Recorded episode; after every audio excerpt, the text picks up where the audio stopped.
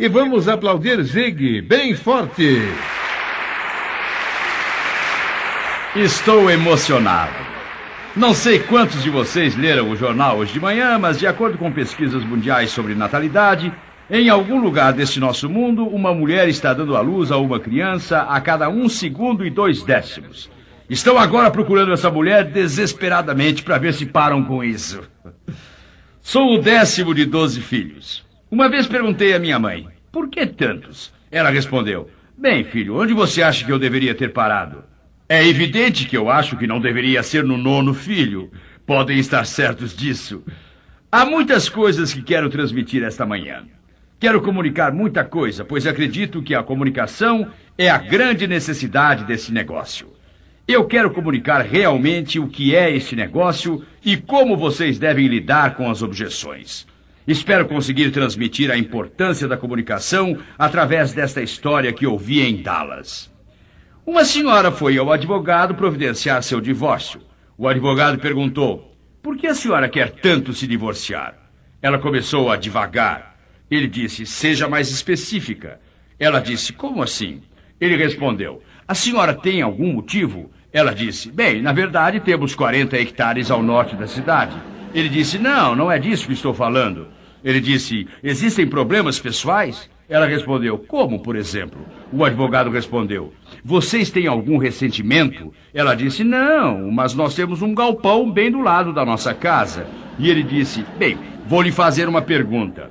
Ele já bateu na senhora? Ela disse: Ah, não. Eu me levanto todo dia pelo menos uma hora, uma hora e meia antes dele acordar.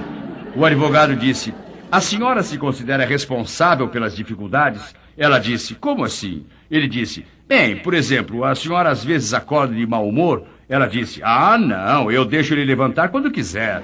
E o advogado disse: E por que a senhora quer o divórcio? Ela disse: Olha, esse homem não sabe se comunicar. Bem, quero ser capaz de me comunicar hoje de manhã, então vamos começar. Entendam que não existe, nunca existiu, nem nunca existirá um, uma pessoa especial nesse negócio. Nunca existiu alguém que fosse realmente bom e fosse normal. Em 100% dos casos, sem exceção, algo em sua mente lhes diz que esta é a maior oportunidade que existe na face da Terra. Sua convicção de que isto é mais do que construir um negócio, é mais do que vender um produto, é mais do que construir uma renda, é uma experiência que muda a vida e temos que entender que o ponto mais importante é a venda, isto é, o patrocínio. Vender nada mais é que uma transferência de sentimentos. Se eu conseguir passar parte da minha paixão pelo que faço a vocês, vocês assumirão essa paixão e serão capazes de persuadir outra pessoa a entrar no negócio. O importante aqui não é o que vocês dizem e nem o fato de eu salientar que o que vocês dizem é importante, mas o importante é o profundo sentimento interativo de vocês acharem que esta é verdadeiramente a grande oportunidade. Esse sentimento cria uma pequena dificuldade. Haverá ocasiões em que o candidato, apesar de tudo, dirá não. Quantos de vocês já encontraram pessoas que dizem não? Levantem as mãos. Está bem. Quando essa pessoa diz não, os que estão realmente convencidos de que este negócio é uma oportunidade estarão um pouco confusos. Eles não conseguem entender como alguém pode dizer não a isto. Depois começam a racionalizar e a acreditar. Bem, deve ser por minha causa. E eles confundem recusa com rejeição.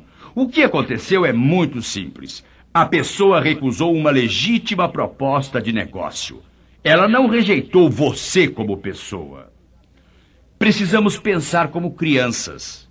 Lembro-me muito bem de quando meu filho era pequeno, me pedia coisas e eu dizia não. Ele nunca sentiu rejeição. Ele simplesmente achava que o pai não tinha entendido o que ele havia pedido. Ele nunca ficou sentido comigo. Ele me amava. Em segundos, ele me dava outra chance de corrigir um erro óbvio. Quantos de vocês têm filhos que são exatamente desse jeito? Levantem as mãos. está bem. Lembrem-se de que quando um candidato diz não, ele está dizendo não com base no que sabe e sente. Tudo bem. Se ele não sabe e sente o suficiente, a resposta será N-A-O-T-U. Não. Mas quando ele S-A-B-E, sabe qual é realmente a oportunidade, quando ele compreende que você está totalmente convencido, então a probabilidade de um sim dele participar do marketing de rede será muito maior. Vocês precisam entender que existe uma diferença entre convencer alguém e persuadir alguém. Vou lhes dar um pequeno exemplo. Aristóteles era uma pessoa muito inteligente. Quero dizer, é isso que a história registra. Mas ele também cometeu tremendos erros de julgamento.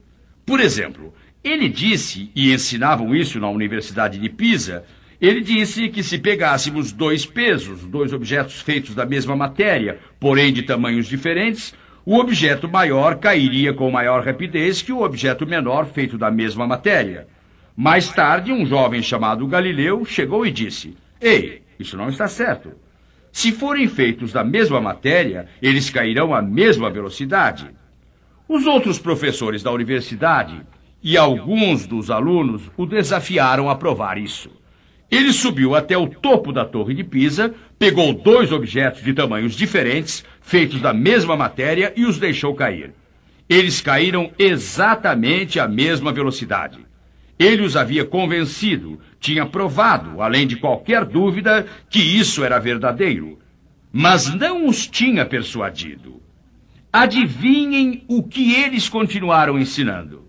É isso mesmo. Exatamente o que vocês imaginam. Bem, a questão é: como persuadir pessoas? Não é lhes contando algo, é perguntando. Vocês precisam lhes dar informações, é lógico, mas fazendo perguntas às pessoas, essas perguntas as levarão à decisão correta, forçando-as a pensar. Então isso se torna a ideia delas, decisão delas. Vocês não as convenceram, vocês as persuadiram a pensar por si e então a tomar a decisão lógica sobre como devem agir. Agora, entendam que quando alguém levanta uma objeção, é aí que devem se sentir estimulados. Vou explicar o motivo. Se alguém vê o plano uma vez e diz, sem pensar, ah, eu quero fazer isso, quero assinar. Com a mesma facilidade, essa pessoa será persuadida por seus amigos ou parentes a deixar o negócio no dia seguinte. Isso se parece um pouco com as decisões de Ano Novo. As decisões de ano novo nada mais são que confissões de ano novo.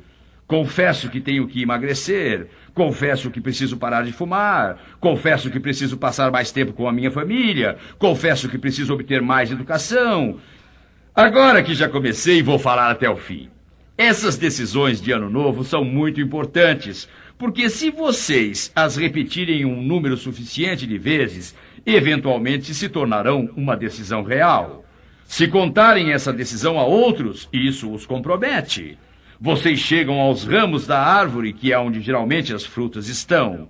Vocês repetem a decisão um número suficiente de vezes a um número suficiente de pessoas, e então um dia vocês dizem: Vou realmente fazer isso. Bem, agora o ponto crítico. Quando vocês tomam a decisão, vocês automaticamente começam a pensar: tenho que desenvolver um plano de ação. Depois que desenvolveram um plano de ação para chegar onde querem, isto é, as metas sobre as quais falamos ontem à noite, vocês desenvolvem um plano de ação lógico e razoável. E é só então que vocês assumem o compromisso. Vou lhes dizer por que o compromisso é tão importante. Entendam, se assumiram um compromisso, por exemplo, com relação ao seu casamento, de emagrecer, de parar de fumar ou de construir este negócio, quando assumem um compromisso e vocês chegam às dificuldades inevitáveis, e elas aparecerão, vocês as resolverão se o compromisso valer a pena. Quando vocês baterem de frente com essas dificuldades, imediatamente começarão a pensar: como solucionar isto? Se vocês não tiverem assumido o compromisso, imediatamente começarão a pensar: como posso cair fora disso? Se uma pessoa levanta uma objeção, seu primeiro pensamento deve ser: que bom, agora tenho alguém realmente interessado. Porque, entendam, não se levanta objeções contra coisas em que não se está interessado. De vez em quando, pessoas me ligam para vender alguma coisa. Se estiverem vendendo algum produto em que não tenho nenhum interesse, não preciso dele ou não acredito nele, nunca levanto qualquer objeção. Por quê? Como não tenho nenhum interesse, não há por que discutir o assunto. Então, quando uma pessoa levanta uma objeção, vocês devem pensar: que bom, tem alguém aqui que está realmente interessado. Vamos examinar essas objeções e encontrar algumas maneiras de lidar com elas. O candidato diz: Não estou interessado. Alguém já ouviu Não estou interessado? Levantem as mãos. Está bem. Então, uma primeira abordagem é olhar para a pessoa e dizer: Posso entender o que você está dizendo, e estou certo de que você tem algum motivo para dizer que não está interessado. Será que podia me explicar esse motivo?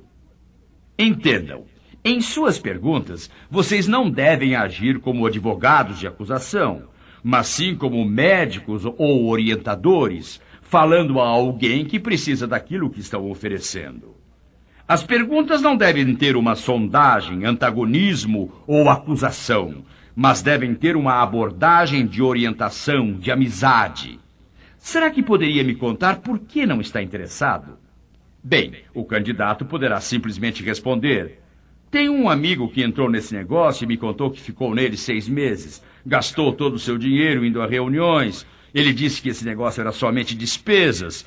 Ele não ganhou nenhum dinheiro. Bem, vou lhe fazer uma pergunta, senhor candidato. Você tem pessoas que considera modelos em sua vida? Sim. Poderia me dizer quem é um deles? Por que ele é seu modelo? Por que fracassou ou por que foi bem sucedido? O que você acha?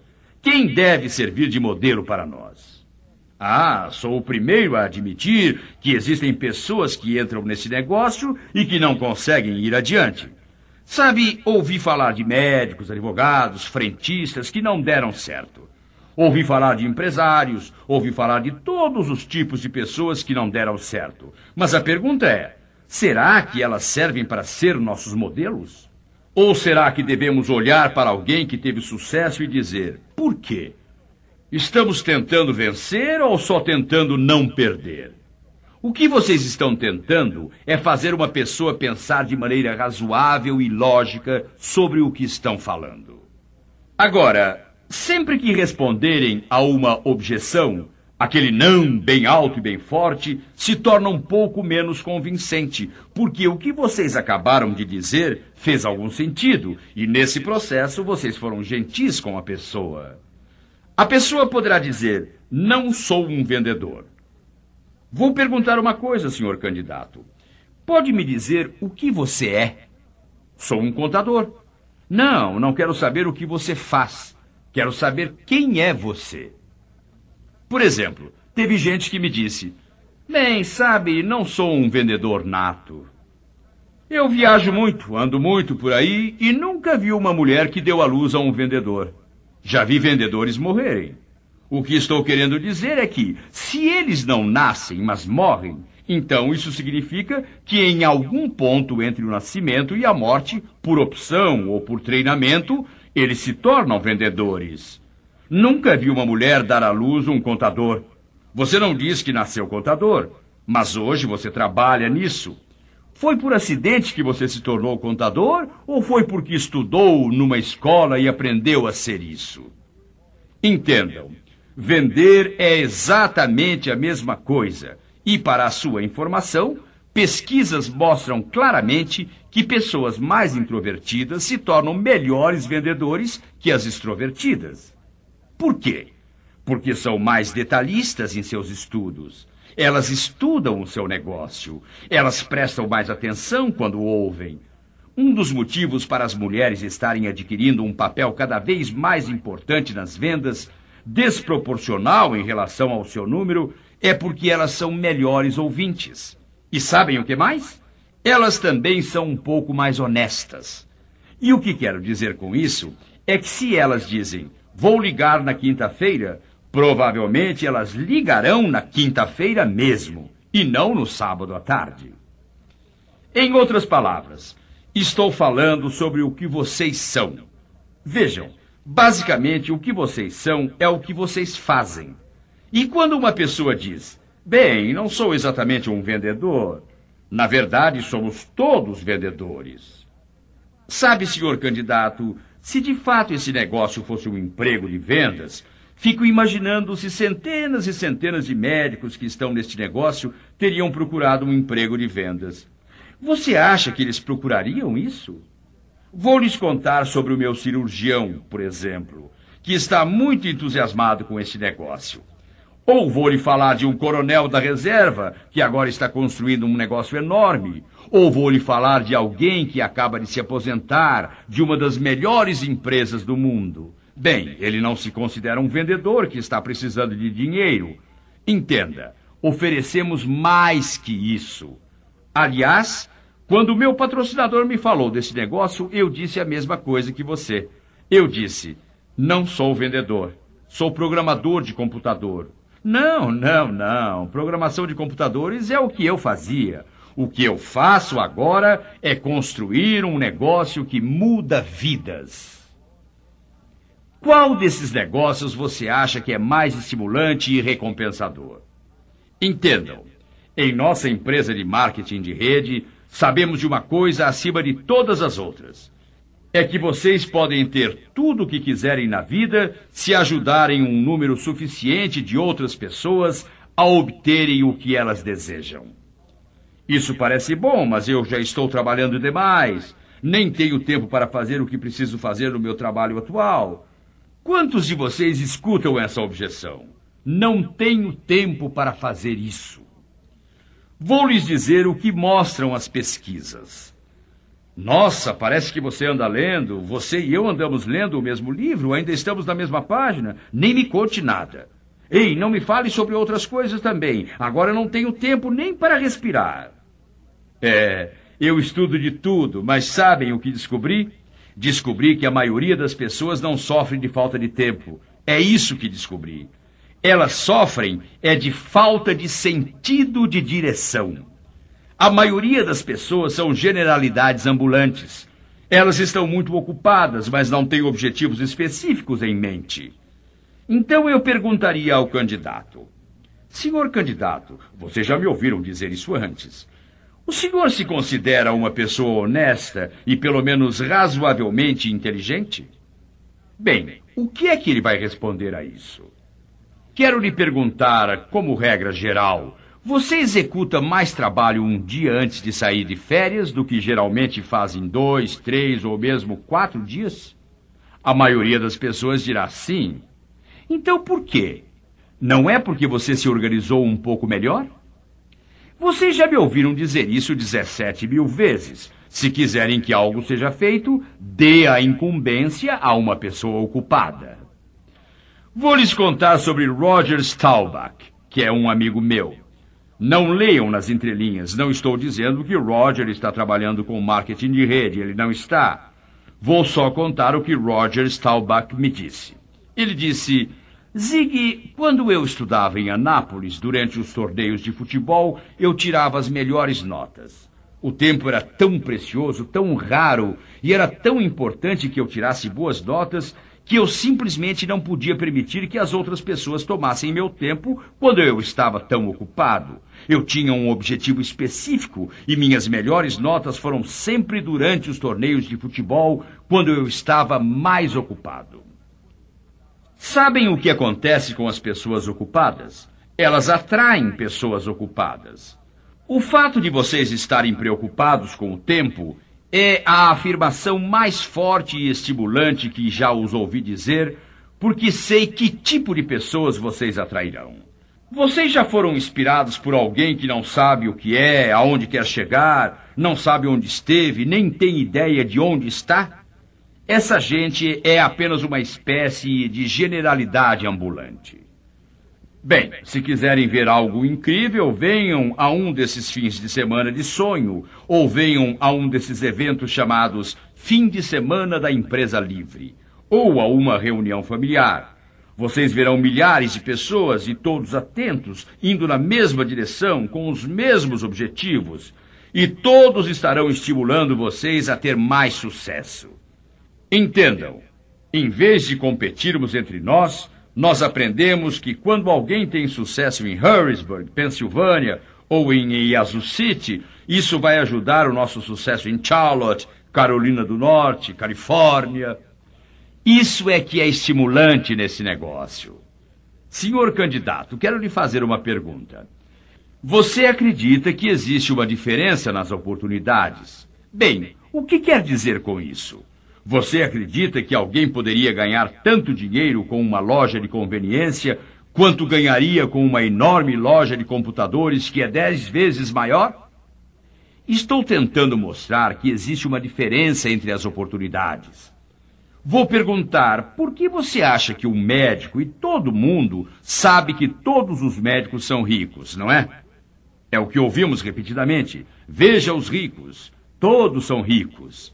Bem, então, aparentemente, eles devem acreditar que existe algo além do dinheiro. Vou lhe dizer o que me estimula nesta associação com esses distribuidores. Eles são honestos. Admitem que gostam das coisas que o dinheiro pode comprar. Eu também admito. Sabe, gosto de usar roupas bonitas. Alguns de vocês hoje elogiaram minhas gravatas. Gosto disso. Isso custa dinheiro. Moro numa casa bonita. Isso custa dinheiro. Dirijo um carro elegante. Isso custa dinheiro. Gosto de ir ao clube para jogar golfe. Isso custa dinheiro. Gosto de fazer viagens bonitas com minha esposa, isso custa dinheiro. Gosto de comer em bons restaurantes, isso custa dinheiro. Na verdade, tudo de que gosto custa dinheiro. Há uma diferença nas oportunidades e vou lhes contar a grande diferença. Aposto que você é igual a mim. Eu gosto das coisas que dinheiro não compra. Entenda, o dinheiro me comprou uma casa bonita, na verdade, comprou duas, mas nunca me comprará um lar. O dinheiro pode me comprar uma cama, mas não pode me comprar uma boa noite de sono. O dinheiro pode me comprar um companheiro, mas não pode me comprar um amigo. O dinheiro pode me comprar divertimento, mas não pode me comprar paz de espírito. Para dizer a verdade, quero todas essas coisas e aposto que vocês também querem, não é assim? Posso lhes fazer uma pergunta? Seu negócio atual lhe oferece muitas coisas que o dinheiro consegue comprar e todas as coisas que o dinheiro não consegue comprar? Você está interessado nessas coisas, senhor candidato? Se for para começar a agir visando obter todas elas, quando acha que seria o melhor momento para começar? Entendam, em todos nós, o medo de perder é maior que o desejo de vencer. Podemos não ficar animados com a oportunidade em si, mas por outro lado, se tivermos medo de estar perdendo algo que seria muito mais vantajoso, teremos medo de perder isso. Então, deve-se dar um pouco de testemunho pessoal. Vou lhe contar do que é que gosto nesses negócios. Fiz mais amigos verdadeiros nos dois anos em que estou nesse negócio do que nos últimos 45 anos da minha vida. Encontrei gente que me apoiou. Encontrei mais gente que me deu apoio e estímulo nesses dois últimos anos do que em toda a minha vida. Na verdade, durante toda a minha vida me disseram: você não consegue fazer isto, você é uma pessoa mediana, isso está além de sua capacidade, você nunca chegará a nada. Todos me diminuíram durante toda a minha vida. Minha família, meus amigos, colegas de trabalho e assim por diante mas vou contar o que ouço sempre, de muitas maneiras diferentes, do meu patrocinador, dos meus associados, do meu upline. Eles sempre dizem: você tem tudo o que é necessário. Você pode fazer isso. Uma vez alguém me disse que muitas pessoas chegaram muito mais longe do que acreditavam que iriam chegar, porque alguém achou que elas eram capazes disso. Vou fazer uma pergunta. Vocês já notaram que muitas vezes, quando as pessoas lhe dizem, vou lhe dizer isso para seu próprio bem, elas dizem algo ruim em seguida? Já notaram que quando vocês dizem a alguém, vou lhe dizer isso para seu próprio bem, e então continuam e dizem algo de bom, sua atitude é diferente da das outras pessoas. E analise se você fica mais contente quando alguém lhe diz que foi muito mal ou é um estímulo quando dizem: Você fez um bom trabalho. Como está melhorando? Sejam cuidadosos.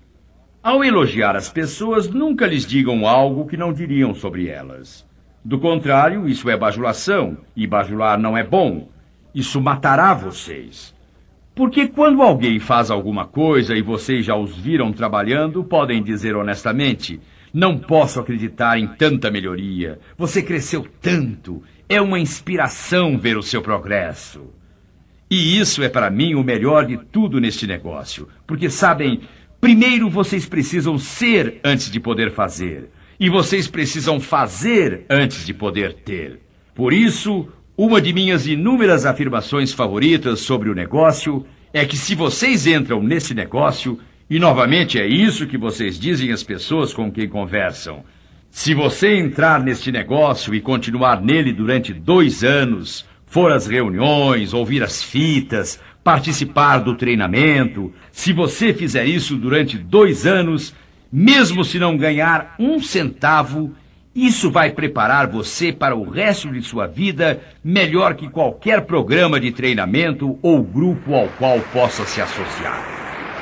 Ah, vocês têm tantas coisas que os ajudam. Você mencionou o fator tempo anteriormente. Agora diz que está sobrecarregado. Estou certo em supor que o motivo para você estar tão cansado quanto sobrecarregado e de não ter tempo é que você está tentando desesperadamente obter o melhor para o seu futuro e para a sua família. Estou certo? Bem, vou lhe fazer uma pergunta, senhor candidato. Há quanto tempo está fazendo o que faz? Muitas vezes a resposta é diversos anos. Que progresso está conseguindo? Vou fazer uma pergunta. Você realmente acredita que é uma boa ideia continuar fazendo tudo o que faz atualmente e de alguma maneira esperar algum resultado diferente? Entendam, a verdade é que temos que mudar nosso pensamento. Muitas vezes temos que mudar nosso sentido de direção. Temos que mudar nossas ações. E é disso que estou falando. Vou ser bem específico. Há oito coisas que identificamos em todo mundo, e são as coisas que todos querem. Todos querem ser felizes, todos querem ser saudáveis, todos querem ser pelo menos razoavelmente prósperos, todos querem segurança, todos querem amigos, todos querem paz de espírito, todos querem bons relacionamentos familiares e esperam que o futuro seja melhor. Enquanto você pensa nessas oito coisas, vou lhe fazer uma pergunta. O que você faz atualmente lhe dá essas oito coisas? E segundo, você acha que se continuar fazendo exatamente o que faz agora, essas coisas poderão ser obtidas? Entenda, senhor candidato. Vou lhe dizer uma coisa muito simples. Você fala que não gosta de tentar fazer coisas novas, que isto é um jogo de azar. O jogo de azar é acreditar que você pode continuar fazendo o que faz há anos e chegar a ter resultados diferentes. Você concorda com isto? Não acha que chegou a hora de dar um passo à frente? Você provavelmente já ouviu isso, mas as tartarugas nunca dão um passo à frente sem antes esticar o pescoço. Chegue até os ramos das árvores. É aí que estão as frutas.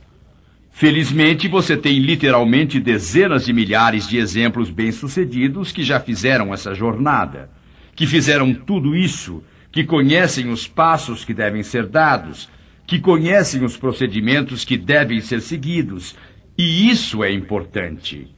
A pessoa poderia dizer: Bem, sabe, eu gosto da minha empresa, trabalho lá há nove anos, sou bem tratado, gosto muito da minha empresa.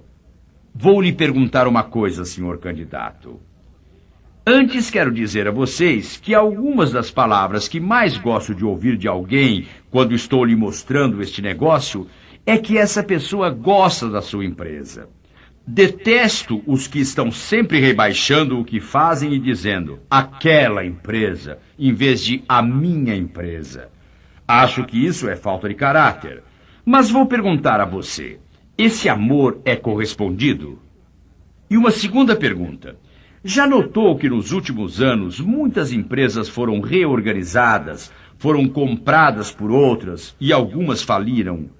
Vou perguntar uma coisa. Você concorda que o consenso em todo este país é de que a segurança no emprego é algo que não existe mais? Concorda com isso? Porque é isso que acha a maioria das pessoas. Sabe, senhor candidato, eu também concordo. Não existe mais segurança no emprego.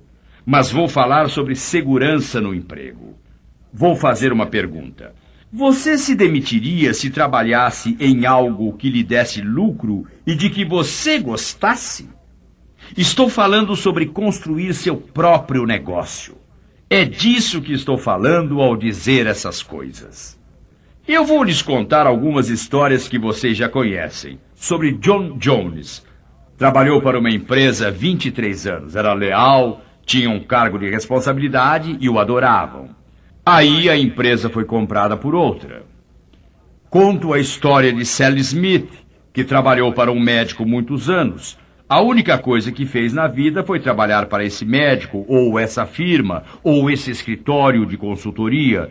Trabalhou todos esses anos para essa única pessoa nessa pequena empresa. E de repente, depois de 25 anos, o proprietário decide que já ganhou dinheiro suficiente e fecha o escritório. O seu amor pela empresa é correspondido? Se decidirem fechar, vão continuar pagando o seu salário? Veja, uma das coisas boas do marketing de rede é que você continua na folha de pagamento.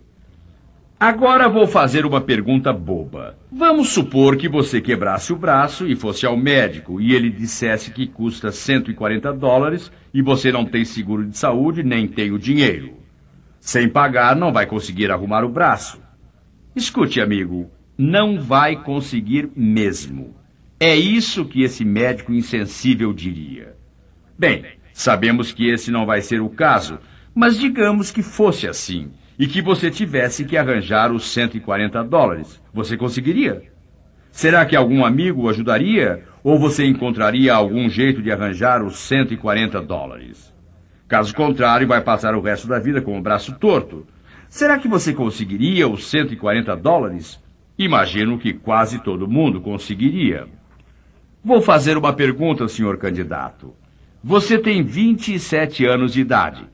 Trabalha desde os 18. São nove anos. Se não conseguiu economizar 140 dólares, e você diz isso com tanta simplicidade, se você não conseguiu economizar 140 dólares para começar um novo negócio em nove anos, quanto isso dá por ano? 16 dólares por ano. Já percebeu que nesse ritmo terá que viver até ter 17 mil anos para poder se aposentar? Vocês acharam graça nisso, não é? Mas vamos falar seriamente. Você será capaz de atender às suas necessidades sem falar das de sua família e de sua educação? Você acabou de me dizer a coisa mais estimulante que já ouvi, e por causa disso percebi que você é uma pessoa que precisa de uma oportunidade. Você tem tudo a ganhar, não tem nada a perder. Mesmo se perdesse seus 140 dólares, não teria perdido nada, porque, senhor candidato, você disse que não tem os 140 dólares. Sim, mas minha mulher ou meu marido não gostam disso. Ela não me apoiaria, ele não me apoiaria. Vamos ver se você reparou que em nossa sociedade atual muitas famílias estão se separando. Dizem que não têm nada em comum, que não conseguem se relacionar. Vou lhe dizer uma coisa, senhor candidato, que é possivelmente o aspecto mais estimulante deste negócio. Sabia que no nosso negócio temos famílias que estão há três gerações distribuindo esses excelentes produtos? O avô trouxe seu filho, que por sua vez trouxe os seus filhos. Que tipo de pessoa colocaria a própria família num negócio que não presta e os estimularia a trabalhar duro nele?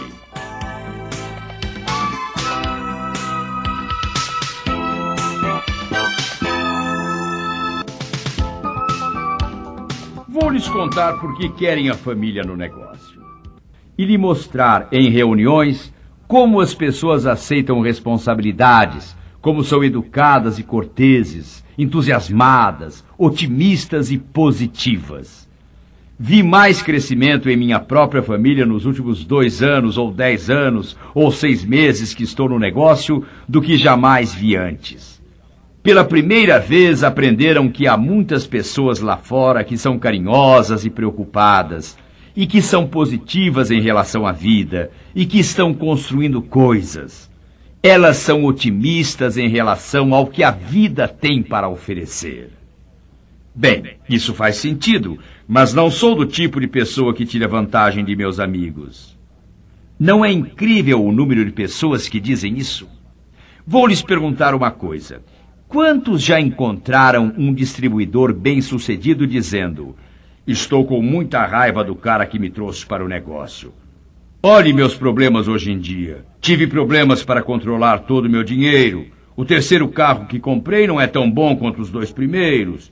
Na garagem só cabem quatro carros. Estou com raiva dele. Que coisa! Bem, vou lhes perguntar: vocês acham que eles acreditam que alguém está tirando vantagem deles? Se estiverem, vou levá-los a um evento e vou dizer o que sempre acontece comigo. Uma pessoa me contata, agora sou eu, o Zig Ziglar, falando por mim mesmo. Alguém me contata e diz: Vou apresentar você à senhora que me trouxe para o negócio. Não vejo qualquer sinal de irritação, ouço apenas gratidão, afeição, amor e respeito. Olhe, você não se aproveita dos seus amigos. Você compartilha uma oportunidade maravilhosa com eles. Bem, não faz diferença o que eu disser, você tem uma resposta para tudo. Sabe, parece que às vezes dizem isso. Se isso acontecer, vocês estão em uma encruzilhada. Podem modestamente admitir que se deram muito bem no negócio e imediatamente perdem o candidato. Ou podem olhar de frente para ele e novamente vou dizer: vender consiste em transferir sentimentos. Eles precisam aceitar você antes de aceitar as suas ideias. É por isso que em cada série de fitas eu sempre repito centenas de vezes: você precisa ser antes de poder fazer, e precisa fazer antes de poder ter. Obrigado pelo que acabou de dizer, que eu tenho resposta para tudo. Esse é um enorme elogio. Gostaria que fosse verdade. A verdade é que existem muitas coisas que são ditas e não tenho uma indicação sobre a resposta, mas estou aprendendo algumas delas. Mas vou lhe dizer o que tenho. Eu tenho uma tremenda oportunidade, que é a resposta às suas necessidades. E é exatamente o que você quer, não é? Bem, agora vou fazer a pergunta seguinte: Quando se começa a atender essas necessidades? Agora, você quer esperar alguns anos e ver seus melhores amigos e conhecidos obtendo os benefícios de construir um negócio com as pessoas que você conhece? A ação é a chave. Andrew Carnegie, o primeiro grande industrial de nossa sociedade, disse que as pessoas bem-sucedidas obtêm todos os fatos e então tomam uma decisão. Depois agem de acordo com essa decisão e não se afastam dela. Dizem que quando Cícero falava, o povo se levantava e aplaudia. Quando Demóstenes falava, o povo se levantava e marchava. As pessoas que marcham são as que conseguem que as coisas sejam feitas. Você deve ser persistente? Sim, se entender o sentido da palavra, se entender duas coisas sobre ela. Entendam, muitas vezes o candidato dirá não simplesmente porque não ficou totalmente convencido de que esta é a oportunidade. Mas cada vez que um candidato diz não, ele está dizendo não com base no que sabe. Deles mais informações e os candidatos saberão o suficiente para mudar de não para sim. Agora vou lhes descrever o que é persistência. Um amigo meu da Austrália, John Nevin, explicou isso para mim em detalhe com uma história. E quanto maior o número de histórias que vocês conhecerem, mais eficientes serão. O Centro de Pesquisa Criativa de Greensboro, Carolina do Norte, disse que as pessoas aprendem mais, lembram-se mais e ficam mais convencidas se as coisas forem ditas em forma de parábola do que qualquer outra forma, especialmente se relacionada a valores. Há uns dois mil anos atrás, alguém também usava habitualmente histórias ou parábolas para dizer as coisas. Elas são muito eficientes. John Nevin era leiteiro lá na Austrália. Passou a vender enciclopédias em seu tempo livre. Uma noite visitou um casal alemão que tinha acabado de chegar à Austrália e o inglês deles não era bom. John Nevin era bastante alto. Essa família, a mãe já tinha 44 anos quando nasceu a criança, seu único filho. O menino tinha agora sete anos. A mãe já estava com 51. Eram mais avós do que pais do menino. Não sabiam falar inglês direito, tinham muito sotaque. John chegou lá perto das nove horas da noite para fazer uma apresentação. Precisou ficar até de madrugada para ouvir um sim, conseguir a venda. Isso é muito tempo. A senhora o levou até o portão porque eles tinham um cão bravo. Quando John ia passar pelo portão, ela colocou suas mãos nos ombros dele e disse: Obrigada, muito obrigada, moço por ficar conosco até entendermos o que esses livros podem fazer pelo nosso menino. Muito obrigada. Como podem ver, persistência tem uma palavra melhor. Chama-se crença. Se vocês acreditarem, vão persistir. Farão isso profissionalmente. Farão com amor, com consideração. Mas precisam estar convencidos de que sim, esta é a oportunidade. Então, persistirão dessa maneira. Ah, Sr. Ziegler, o senhor consegue vender qualquer coisa a qualquer pessoa. E se vocês tivessem ouvido isso? Vocês são capazes de vender o que for a qualquer pessoa. Sabe, senhor candidato, sei que quis me agradar, mas não é nenhum elogio.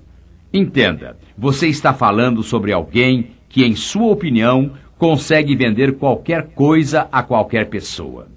O bom profissional só vende produtos nos quais acredita realmente e que, em sua opinião, irão solucionar muitos problemas. Quando você acreditar nesta oportunidade, também conseguirá vendê-la. Não consigo me ver fazendo o que você faz. Vou lhes contar o que querem mesmo dizer. Eles estão realmente dizendo: não consigo me ver andando no palco. Não consigo me ver dirigindo esses carrões. Não consigo me ver dirigindo uma organização tão grande. Entendo perfeitamente o que você está dizendo, porque quando vi esta oportunidade, foi assim que pensei e me senti. Uma vez alguém me disse algo que faz muito sentido. Essa pessoa disse apenas que a gente chega tão longe quanto pode ver, e quando chega lá, consegue ver mais longe ainda. Se você pode se ver sendo um cliente feliz e dividindo esse produto com seus filhos ou seus pais, e se você conseguir que algum de seus amigos ou parentes venha ouvir sobre este plano, é tudo o que precisa ver neste momento, porque a sua visão se expandirá. Quando entrei neste negócio, acho que não querem saber quais eram minhas metas. Mas eu queria comprar uma lavadora e uma secadora de roupas e não tinha dinheiro. E queria trocar o carpete da sala, mas não tinha o dinheiro. Tudo isso custava cerca de 3 mil dólares. E quando entrei, eu disse: Vou ganhar 3 mil dólares e então vou sair do negócio. Mas sabem, era muito divertido. Não era fácil, mas era muito divertido que logo decidi querer um carro novo. Depois decidi que queria tirar férias no Havaí. Sim, nossos sonhos se expandem, mas o essencial é começar. Joe Salvas, um amigo meu, diz: Você não precisa ser bom para começar, mas precisa começar para ser bom. É disso que trata este negócio. Começar. O candidato diz: não assino nada. Você entra com a resposta mais antiga que existe. Sei exatamente como se sente. Durante muito tempo também me senti assim. Mas o que descobri foi um conceito que existe há muitos anos. Descobri que tudo que eu tenho de valor, eu tenho porque um dia eu tive que assinar meu nome. Sou um homem de muita sorte. Tenho uma linda esposa, estou casado há mais de 48 anos. Posso dizer honestamente que nosso amor agora é muito mais forte do que antes. Vamos a mais lugares juntos, fazemos mais coisas juntos, conversamos mais. No ano passado tivemos a ideia de tirar as férias que tanto sonhávamos. Viajamos de automóvel mais de 4.800 quilômetros. Depois de 48 anos, ainda temos muito o que dizer um ao outro. Em certos dias viajamos o tempo todo. Quando gostávamos do lugar, resolvíamos ficar ali mesmo. Às vezes levantávamos às cinco da manhã para partir, ou então ficávamos no local três dias seguidos. Foi ótimo. Sim, estou realmente apaixonado por aquela ruiva. Mas eu sei que ela nunca teria sido minha se não tivéssemos assinado nossos nomes na presença das testemunhas e do ministro. Tenho quatro filhos maravilhosos. São três filhas e um filho. Eu os amo muito. São meus. Mas sabem, o médico não permitiria que eu os levasse do hospital até eu ter assinado meu nome. Tenho duas casas lindas. A principal é em Dallas. Fica de frente a um lago e a vista dá para um campo de golfe. É o sonho de toda uma vida. Eu nunca teria essa casa se não tivesse assinado o meu nome na presença de advogados, do pessoal do banco, do pessoal da corretora e da metade da cidade de Dallas. Nunca a teria se não assinasse meu nome. Fiz um testamento que trata de muitas coisas para o futuro, coisas muito importantes para mim, para minha paz de espírito, para minha família. Não foi de graça, mas o investimento terá retorno muitas e muitas vezes. Tenho isso porque um dia assinei meu nome. Tenho aplicações e seguros, todos muito importantes para mim. Isso tudo para, se me acontecer alguma coisa, minha esposa não precisar se preocupar. Já tenho essas coisas há muitos anos para que meus filhos tenham segurança. Entendam, tenho isso porque em diversas ocasiões eu assinei o meu nome. Eu voto em todas as eleições. É minha participação, é uma das coisas mais importantes que faço. E quando assino o meu nome, é como se me levantasse e dissesse: sou americano e acredito em nosso sistema. Assino meu nome como prova disso. E então eu repito: de fato, senhor candidato, tudo o que tenho, a que realmente dou valor, devo ao fato de ter assinado o meu nome. Vou lhe fazer uma pergunta, senhor candidato. Você dá valor ao seu futuro? Você pode assegurar seu futuro até certo ponto e aproveitar uma oportunidade única somente assinando o seu nome. Acredito que se vocês fizerem o resto que precisam fazer, se essa pessoa for mesmo um candidato, vocês conseguirão um novo distribuidor. Vejam, a honestidade não é somente uma questão moral. A honestidade é uma questão prática. Porque quando se fala a verdade, não existe preocupação com o que se disse antes. A verdade não muda. Para mim, esta é a parte estimulante. Acredito que a base seja a sua honestidade como pessoa, indivíduo, profissional e em relação à oportunidade. Entendam, é o perigo de contar demais a verdade. A história de vocês é muito incrível, que muitas vezes, de fato, o que devem fazer é diminuir um pouco as coisas, ou realmente confundirão os outros antes deles se acostumarem com o seu modo de pensar.